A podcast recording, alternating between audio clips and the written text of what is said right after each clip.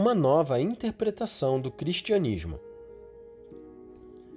Não se pode esquecer a ingente soma de trabalho desinteressado realizado por cristãos, pastores, sacerdotes, religiosos e leigos que, impelidos pelo amor a seus irmãos, que vivem em condições desumanas, se esforçam por prestar auxílio e proporcionar alívio aos inumeráveis males que são fruto da miséria.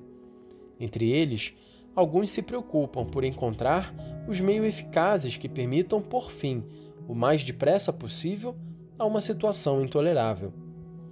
O zelo e a compaixão, que devem ocupar um lugar no coração de todos os pastores, correm, por vezes, o risco de se orientar ou de serem desviados para iniciativas não menos prejudiciais ao homem e à sua dignidade do que a própria miséria que se combate, se não se prestar suficiente atenção a certas tentações. O sentimento angustiante da urgência dos problemas não pode levar a perder de vista o essencial, nem fazer esquecer a resposta de Jesus ao tentador. Mateus 4:4. Não só de pão vive o homem, mas de toda a palavra que procede da boca de Deus. Deuteronômio 8:3. Assim sucede que alguns, diante da urgência de repartir o pão, são tentados a colocar entre parênteses e a adiar para amanhã a evangelização. Primeiro pão, a palavra mais tarde. É um erro fatal separar as duas coisas, até chegar a opô-las. O senso cristão, aliás, espontaneamente sugere a muitos que façam uma e outra.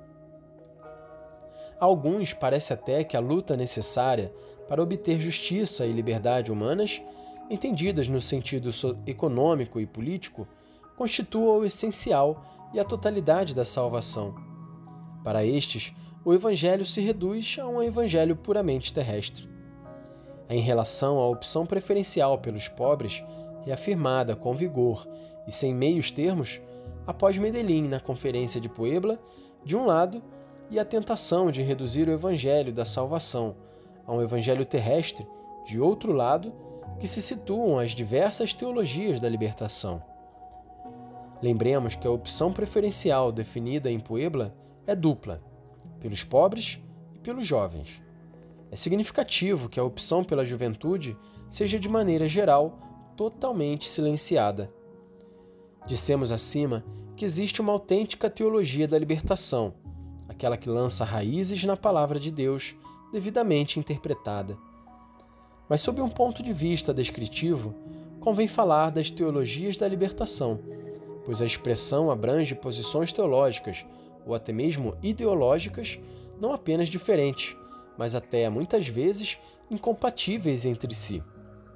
No presente documento, tratar-se-á somente das produções daquela corrente de pensamento que, sob o nome de teologia de libertação, propõe uma interpretação inovadora do conteúdo da fé e da existência cristã. Interpretação que se afasta gravemente da fé da Igreja, mais ainda, constitui uma negação prática dessa fé. Conceitos tomados por empréstimo de maneira crítica à ideologia marxista e o recurso a teses de uma hermenêutica bíblica marcada pelo racionalismo encontram-se na raiz da nova interpretação, que vem corromper o que havia de autêntico no generoso empenho inicial em favor dos pobres.